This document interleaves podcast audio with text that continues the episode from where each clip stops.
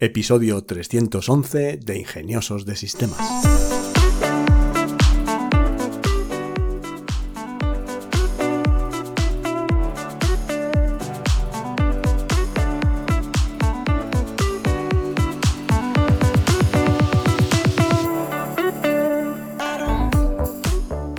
Hoy es domingo 11 de febrero de 2024 y por supuesto hablamos de inteligencia artificial. Hola, soy Charlie Alonso de Tenolitas y quiero recordarte que tienes acceso a una suscripción mensual a la Academia de Inteligencia Artificial de Tenolitas, una academia de formación continua en IA a la que puedes acceder por solo 10 euros al mes. Esta semana añadiré los módulos de formación para aprender a hacer o a usar el API de asistentes de OpenAI con el que te puedes hacer un montón de asistentes y automatizaciones y podrás unirlo también al módulo de formación de WordPress con lo que podrás hacer chats que se basen en asistentes. En el apartado de noticias, buenas noticias para los fanáticos de Google. Un documento filtrado en las redes sociales sugiere que Google está preparando una renovación importante de su chatbot BART bajo el nuevo nombre de Gemini, junto con el lanzamiento de su muy esperado modelo Gemini Ultra. El cambio de BART a Gemini tiene como objetivo alinear mejor la marca con sus modelos generativos subyacentes. Más emocionante aún es el lanzamiento del modelo Ultra o la versión Ultra de este modelo.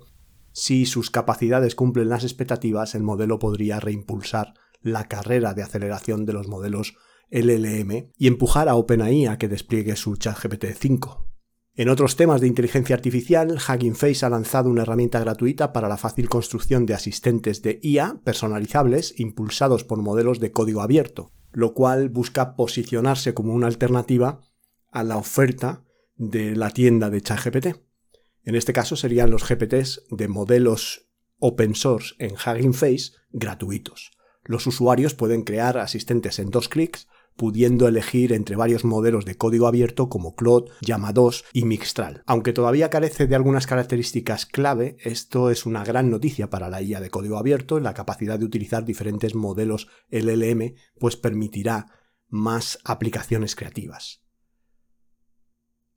Algoritmos de inteligencia artificial acaban de descifrar textos de un antiguo pergamino chamuscado de 2000 años de antigüedad proveniente de la vasta biblioteca romana de Herculano enterrada por la erupción del monte Vesubio en el 79 después de Cristo. Este increíble hallazgo se originó en un concurso de un millón auspiciado por el antiguo CEO de GitHub, Nat Friedman, el cual retaba a los equipos a extraer texto griego de los escaneos de los rollos dañados llamados papiros de Herculano. El logro demuestra que el futuro de la IA puede tener gran impacto en el descubrimiento y la reinterpretación del pasado. Meta ha publicado un blog en el que se detallan nuevos esfuerzos para etiquetar imágenes y medios creados por inteligencia artificial en sus plataformas, mientras apuestan por estándares comunes para identificar contenidos sintéticos, con la finalidad de combatir los deepfakes y los medios engañosos. La compañía tiene pensado añadir etiquetas a imágenes fotorrealistas generadas por IA en Facebook, Instagram y otras plataformas. También está trabajando en la construcción de herramientas para detectar metadatos a gran escala e imponer requisitos de revelación a usuarios que crean imágenes y vídeos que no están claramente identificados como IA. Esto es una lucha que apenas comienza y aunque los esfuerzos de Meta son un paso adelante, definitivamente hay un camino lleno de desafíos por delante para poder regular este tipo de contenido. Microsoft ha celebrado el primer aniversario de Copilot con varias actualizaciones importantes incluyendo una nueva interfaz de aspecto de edición de imágenes en línea que se llama Designer GPT. La interfaz de Copilot ha recibido un cambio de imagen con un diseño más elegante y una renovada rueda de sugerencias de prompts. Los usuarios ahora pueden editar las imágenes en línea durante los chats, como cambiar colores o desenfocar fondos. Los suscriptores de Copilot Pro adquieren la habilidad de redimensionar y regenerar imágenes, y también habrá una próxima nueva integración directa de Designer GPT.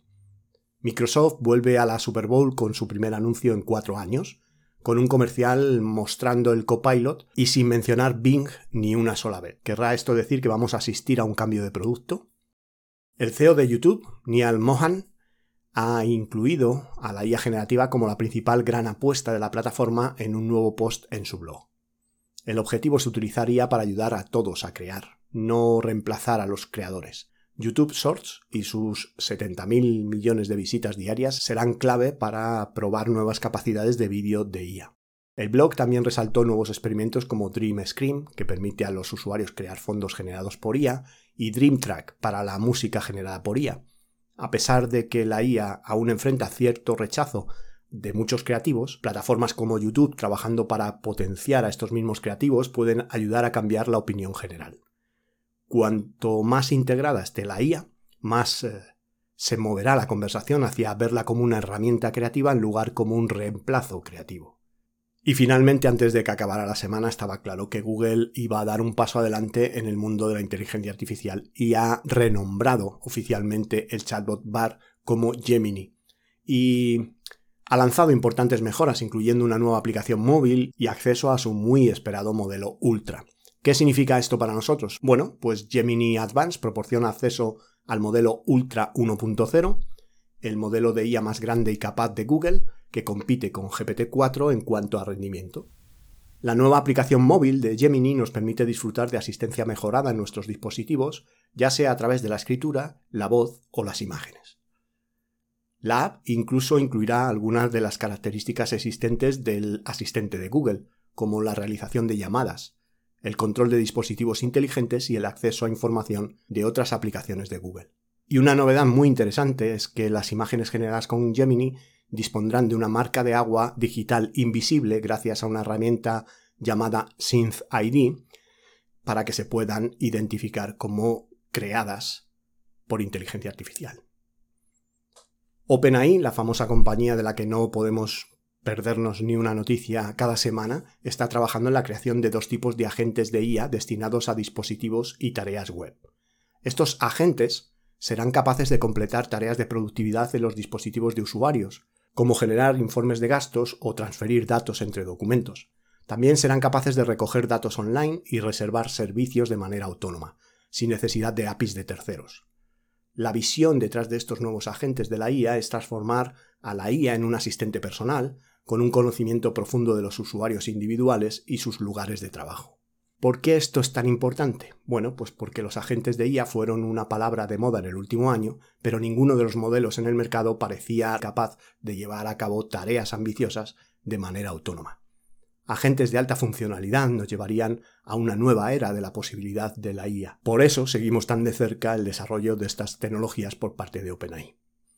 Y bueno, antes de continuar con el tema en profundidad, voy a poneros una pregunta, que esta semana sí tenemos pregunta, de Gaby Moreno, para, bueno, ya ha hecho alguna pregunta más en el, en el podcast y además me ha entrevistado en su podcast, en su canal de YouTube de Gaby Moreno, en el podcast que tiene de desarrollo de Android y Kotlin, que, bueno, una entrevista que me gustó mucho, que nos enrollamos ahí bastante tiempo y el que no lo haya escuchado o si hay algún oyente que se dedique a la programación o que quiera dedicarse a la programación, pues os recomiendo esta comunidad que seguro que vais a aprender un montón en ella. Antes de atender la pregunta os voy a recordar el teléfono del WhatsApp de Ingeniosos de Sistemas que es 620-240-234 en el que podéis hacer cualquier pregunta. Vamos ya con la pregunta de Gaby. Muy buenas. Tenía una pregunta sobre generación de audio a partir de texto. Yo he probado alguna herramienta de, estas de Eleven Labs y tal, y vamos, una, auténtica pasada, una, maravilla. Pero estaba buscando a ver si hay algo de que sea open source o no open source, pero que sea gratuito que tenga a día de hoy unos resultados, mm, vamos, que estén bastante bien y que se pueda generar la locución de un libro entero. Esa es mi cuestión. Eh, porque, claro, evidentemente, pues poderse se puede hacer, pero que, que, habría que montarse unas automatizaciones mm, bastante rollo para algo que sea tan grande como un libro. Entonces, la idea es, al final, poder em, pillar un libro, por ejemplo, em, pues un libro que está en inglés, te compras el libro en digital y después lo puedes traducir al español y generar eh, la locución de audio en español. Esa es la, gracia, porque vamos a ver, em, dices, ¿lo puedes escuchar en inglés? Sí, y, vamos, y lo vas a entender, sí, pero, pero prefiero escucharlo en español que me cuesta menos trabajo entenderlo. Bueno, esa es la idea. Venga, un abrazote. Chao.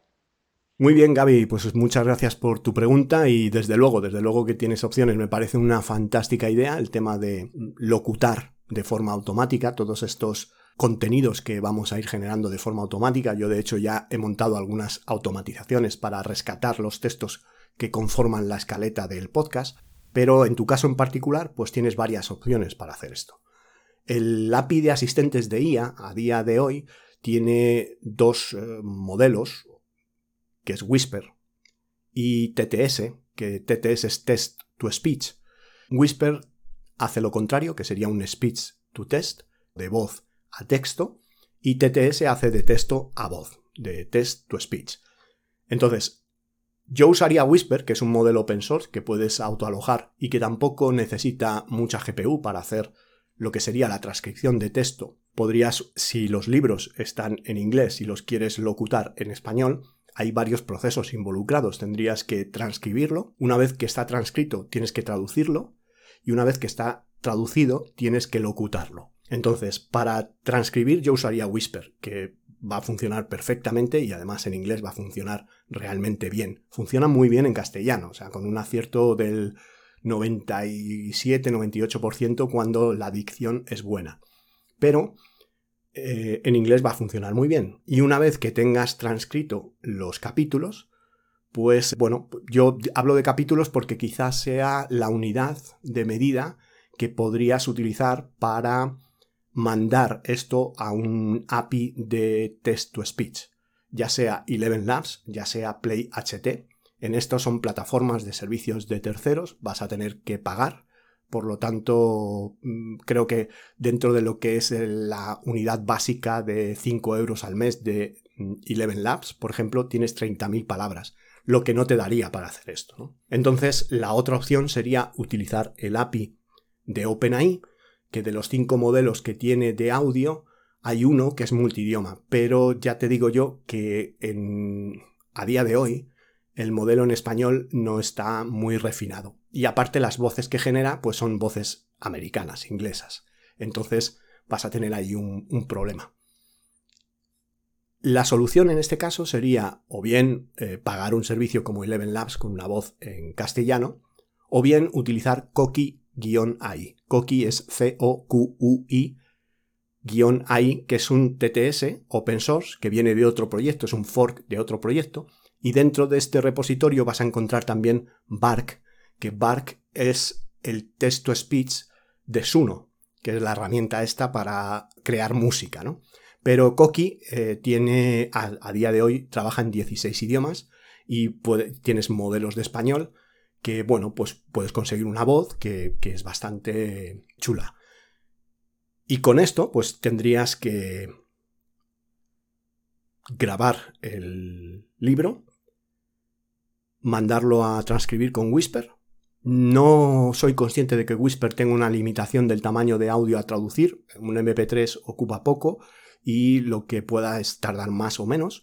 Y una vez que lo has traducido, yo lo dividiría en capítulos o si instalas eh, Koki en una máquina local, pues ahí no vas a tener limitaciones, pero sí lo haría en capítulos pues para ir teniendo control. Y ya pues te montas a una automatización que pueda ser pues tipo Make o una aplicación en Python o N8N o Zapier que vaya llamando a los servicios que necesitas y proporcionándole los datos tanto del audio para Whisper como del texto para traducir por parte de ChatGPT. Podrías usar ChatGPT 3.5 como API de traducción y una vez que tienes los textos en español, enviarlo a Koki ahí para que te haga la locución en, español. Espero que haber entendido bien tu, tu, propuesta y haber respondido de la mejor manera posible. Y otra vez muchas gracias por invitarme a esa entrevista que me lo pasé muy bien. Ya con el tema en profundidad, esta semana vamos a hablar del API de asistentes de OpenAI, que es una revolución que no sé si la gente se está dando cuenta de lo que esto va a significar. Hemos vivido muchas novedades con OpenAI. Eh, la última, por ejemplo, es la mención de los asistentes de GPT, que un GPT es un asistente, sí, es un asistente IA, pero está eh, pensado para trabajar desde un interface de chat, que es eh, el propio interface de chat GPT, y ahora además está, digamos, con la funcionalidad de la mención, pues tú vas a, estar en una conversación troncal, en una conversación con tu modelo 4 de ChatGPT y de repente vas a poner arroba generador de imágenes y te vas a hacer una imagen ya lo podías hacer con Dalí, pero podrías hacer, por ejemplo, mm, arroba mm, especialista en SEO. Mm, escríbeme un artículo que tenga en cuenta toda la conversación que hemos tenido anteriormente, optimizado para SEO. ¿Vale? Aquí estás implementando los GPTs a través de menciones y utilizando el contexto de toda la conversación para que ellos trabajen. Y esto lo podrías hacer también pues pasando a GPTs que generen escritura, GPTs que generen código, GPTs que eh, hagan análisis de datos. Y siempre contextualizando el GPT dentro de la conversación. Esto es una pasada. Es una herramienta súper potente. Pero un asistente de OpenAI es un GPT, por decirlo de alguna manera, con capacidad de ser llamado programáticamente desde una aplicación desde código. Y esto es todavía más potente. Entonces, un asistente de OpenAI es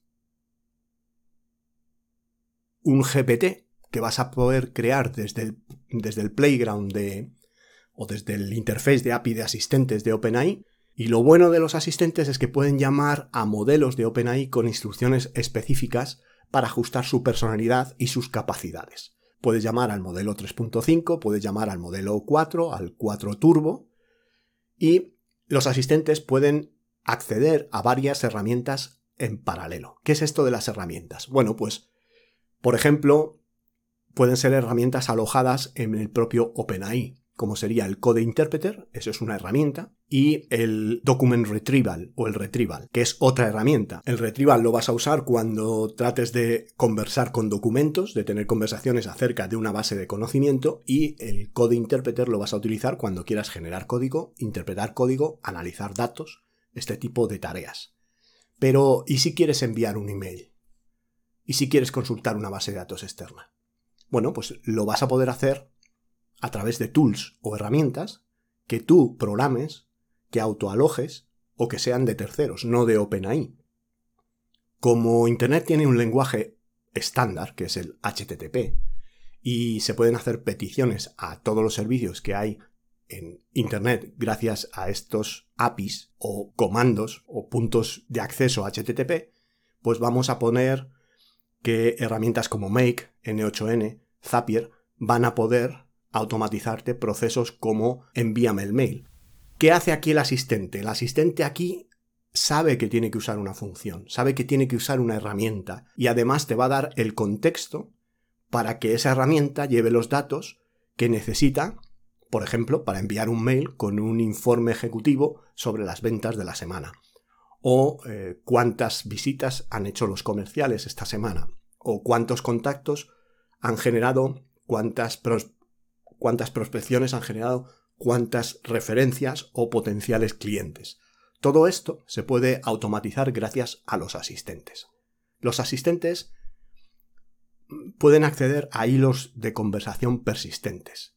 Los hilos simplifican el desarrollo de aplicaciones de IA almacenando el historial del mensaje. Tú con el asistente pues se crea un hilo y se empieza a crear la conversación. Tienes las instrucciones, el prompt del usuario, la contestación del asistente, otra pregunta del usuario, otra contestación, y así se van creando los mensajes dentro del hilo y tienes el contexto de la conversación. Y este hilo se va a truncar, se va a partir en hilos cuando la conversación sea demasiado larga para la longitud del contexto que puede manejar el modelo.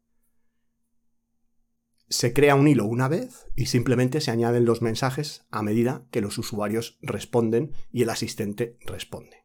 Entonces, con esto vas a poder configurar el asistente para decirle cuál es su rol, cuál es su especialidad, qué carácter tiene. Vas a poder subir ficheros con un máximo de 100 gigas para todo el conjunto de asistentes que quieras crear. Cada asistente tiene un límite de 2 millones de tokens por asistente. Un asistente puede manejar hasta 2 millones de tokens en uno o varios ficheros.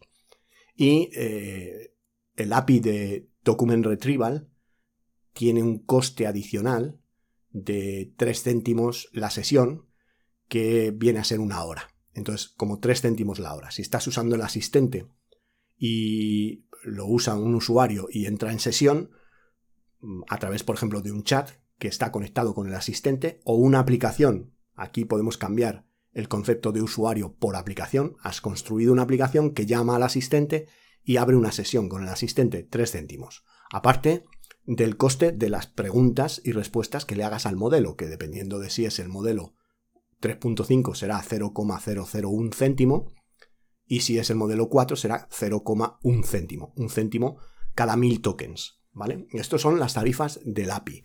Como el asistente usa los modelos, tiene la tarifa de los modelos y además las tarifas de las tools. Y las tarifas de las tools son, ya te digo, 3 céntimos la sesión más o menos podemos contemplar la sesión como una hora, solo si te conectas y lo usas. Y aquí el, digamos, el document retrieval del asistente lo vas a utilizar tanto si estás subiendo ficheros a la plataforma de OpenAI como si estás utilizando un tool para que se conecte externamente con una base de datos, ya sea una base de datos de documentos o una base de datos vectorial, como puede ser Pinecone, Pinecone o Wiaviate. Estas bases de datos vectoriales que guardan embeddings, tú puedes utilizar los asistentes para embeber información en esas bases de datos y luego recuperarla con el document retrieval.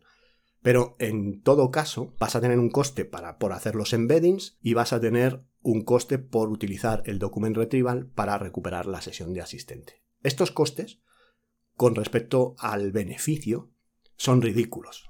O sea, el, equilibrio coste-beneficio de esto es absolutamente ridículo. Si tú hicieras este trabajo manual, estarías teniendo un coste altísimo porque estás invirtiendo tus horas, que cuestan más que lo que te cuesta el asistente de lejos, y además por el coste de, de oportunidad de no estar haciendo otras cosas. Desde luego el coste-beneficio es absurdo. Hay que pensar en que estos asistentes van a ser pues el futuro de nuestro día a día, ¿no? Los casos de uso, pues prácticamente infinitos, desde tener un asistente que necesite de inteligencia, por ejemplo, yo eh, he montado un asistente y lo he conectado a N8N, que puede ser Make, yo trabajo con N8N porque es una plataforma autoalojada y no pago servicios de terceros como puede ser Make. Y lo tengo en un VPS que me cuesta 3 euros al mes y rinde perfectamente porque solo está automatizando cosas, no necesita una potencia de cálculo que esto ya lo hacen las APIs. Luego, mm, ahora la automatización que me he montado es eh, recojo los mails de newsletter de donde yo extraigo las noticias para el podcast y son newsletter en inglés. Le tengo dicho que busque entre un texto y un texto de newsletter que ya sé yo que vienen ahí las noticias y lo pasa al asistente para que me lo traduzca y no solo me lo traduzca, sino que me lo redacte como luego veis que yo os leo la noticia, porque las noticias y las tareas Mm, las leo, no me las sé de memoria. El tema en profundidad, pues ya es algo que tengo los puntos a, hablar y es algo pues que se debe notar, evidentemente, que lo estoy hablando y lo otro que lo estoy leyendo. Lo hago mm, pues todo lo mejor que puedo, pero aún así es un trabajo que ya he automatizado. Antes me llevaba mucho tiempo traducir la noticia, que la traducía una a una, con un GPT que me la adaptaba a un lenguaje sencillo de locutar y ahora es automático. Cuando llega el correo a las doce y pico con las noticias y, un poco más tarde el de las herramientas, pues se conecta a un correo, extrae las noticias, evalúa cuáles son las dos más relevantes para el mundo de la IA, me quita todo el tema del spam del newsletter y traduce adaptado al lenguaje que yo le he pedido esas noticias y me las pone en un Google Sheet, en, filas eh, de, de Google Sheet. Y las herramientas igual, las herramientas me coge el nombre, me lo pone en una columna, me coge la descripción, la traduce y me coge la URL de la herramienta y me la pone en la columna. Y con este asistente pues he ganado mm, horas de trabajo, vamos, me ahorro horas y horas de trabajo. Otro, ya os comenté el tema de los códigos QR. Ahora pues estamos planteando asistentes para automatizar la creación de documentación y el control de la documentación. En un departamento de I+D, pues llevar un control de la documentación es algo bastante tedioso. Podemos hacer asistentes que os manden un correo una vez a la semana o todos los días con información que vosotros necesitéis, de reportes ejecutivos sobre un CRM, mm, las métricas que necesitéis. Lo magnífico de esto es que los asistentes sirven para convertir los datos en información. Ya sean datos estructurados o no estructurados, los datos no son información. La información es lo que tú infieres de esos datos. Pues el asistente te ayuda a convertir esos datos en información y a que la información te llegue de manera cómoda a tu buzón de correo o a la plataforma o al medio que tú elijas. Puedes, eh, ya te digo, desde un asistente que pueda estar conectado a un chat para atender peticiones de usuarios que quieren reservar mesa, cita en una consulta, un salón de belleza, lo que os imaginéis. Pero además pueden asistiros con la evaluación del usuario, qué tipo de mesa le gusta, qué tipo de comida le gusta, si tiene alergias o no alergias. Al final la experiencia del usuario cuando ha charlado con el chat y llega al restaurante y quien le atiende ya sabe qué intolerancias o qué alergias tiene, pues es distinta. Entonces, este tipo de casos de uso son los que se benefician de este tipo de asistentes. Y la ventaja de un asistente con respecto a un GPT, ya por no liarme mucho más, es que es eh, personalizable y integrable o que tienes bajo tu desarrollo. Tú puedes hacer o bien una aplicación, que en el caso, en la mayoría de los casos no es necesario porque puedes tener el interface de chat, ya sea WordPress o cualquier otro interface. N8N, por ejemplo, tiene un interface de chat para hablar con los asistentes de OpenAI y con asistentes hechos en LangChain y con posiblemente los asistentes que hemos dicho en las noticias que ha creado Hugging Face open source gratis. Entonces, este tipo de asistencias ya tienen, este tipo de automatizaciones ya tienen un interface de chat que luego te dan el código HTML y lo embebes en tu página web. Y es así de simple. Entonces ya tienes el asistente montado. ¿Qué es lo que hay que tener en cuenta? Bueno, pues que eh, hay que tener precauciones en cuanto a la seguridad cuando vas a montar un asistente con documentos que a lo mejor son documentos de tus clientes y que vas a subir los documentos a el, espacio de OpenAI. Primero, saber si puedes subir o no los documentos y segundo, si los subes, si puedes subirlos, tienes que tener cuidado de que el asistente cuando responda no responda a un cliente con los datos de otro. Entonces tienes que asegurarte y configurar esto de manera estanca y asegurarte de que no hay un problema de estanquidad, de que se te ha fugado los datos de un cliente hacia otro, ¿no?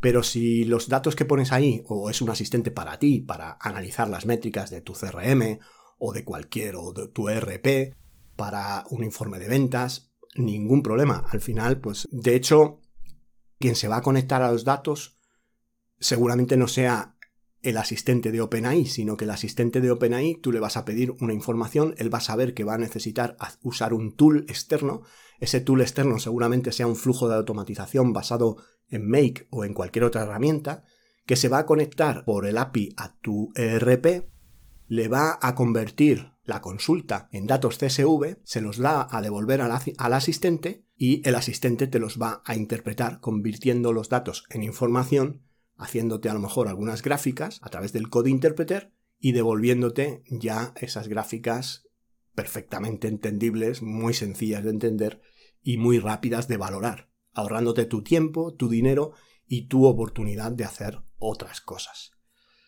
¿El futuro de los asistentes? Pues todo.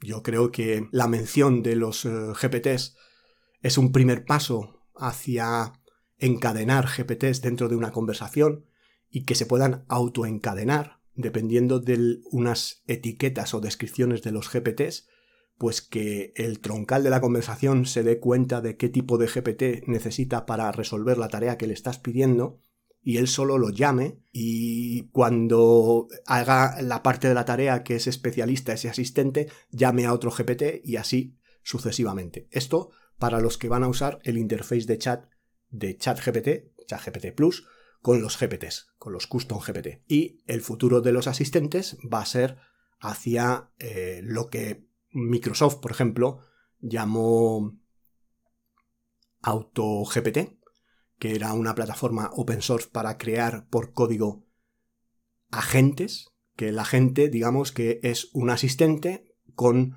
el acceso a tareas, que ya son los asistentes de OpenAI, son agentes, por decirlo de alguna manera, pero hay otra plataforma open source que se llama CrowdAI, que Crowd es como el, el staff de una compañía o un ejército o una masa de agentes con los que puedes definir flujos de conversación entre ellos. Es decir, pues montar una empresa con agentes de IA y decir, este es tu rol, este es tu rol, este es tu rol, tú eres diseñador, tú eres programador, tú eres de marketing, tú eres SEO, y que ellos vayan creando el contenido y teniendo conversaciones entre ellos para producir pues lo que sería tu idea o tu misión en la, en la compañía.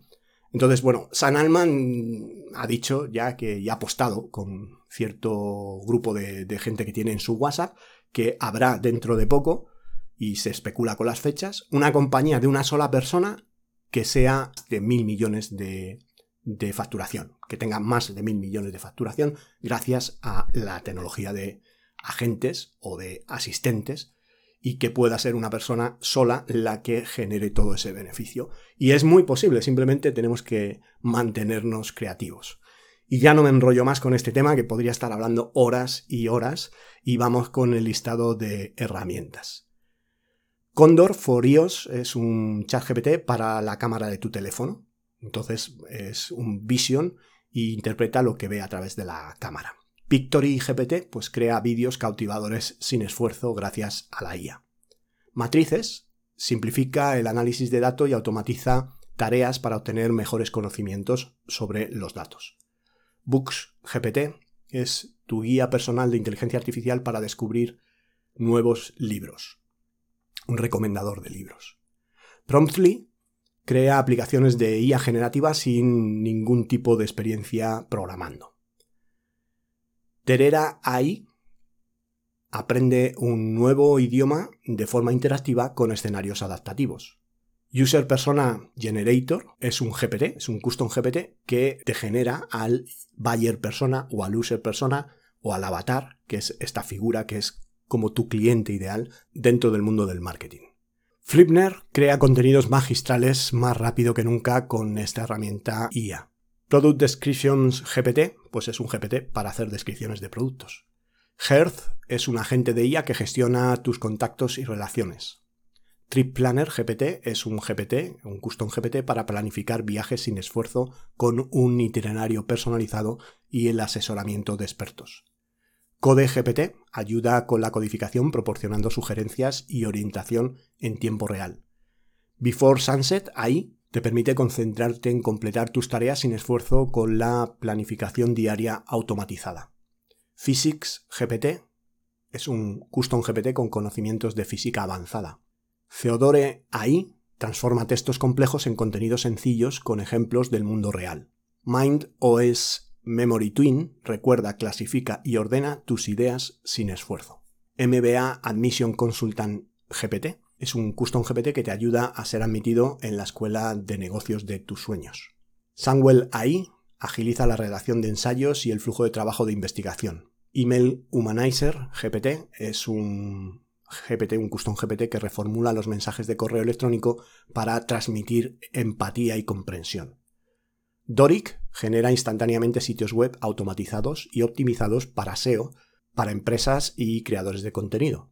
Realistic People GPT genera retratos humanos realistas a partir de mensajes sencillos. AutoGPT Agent es un ayudante personal de IA listo para asistirte en tareas de una forma rápida y eficiente.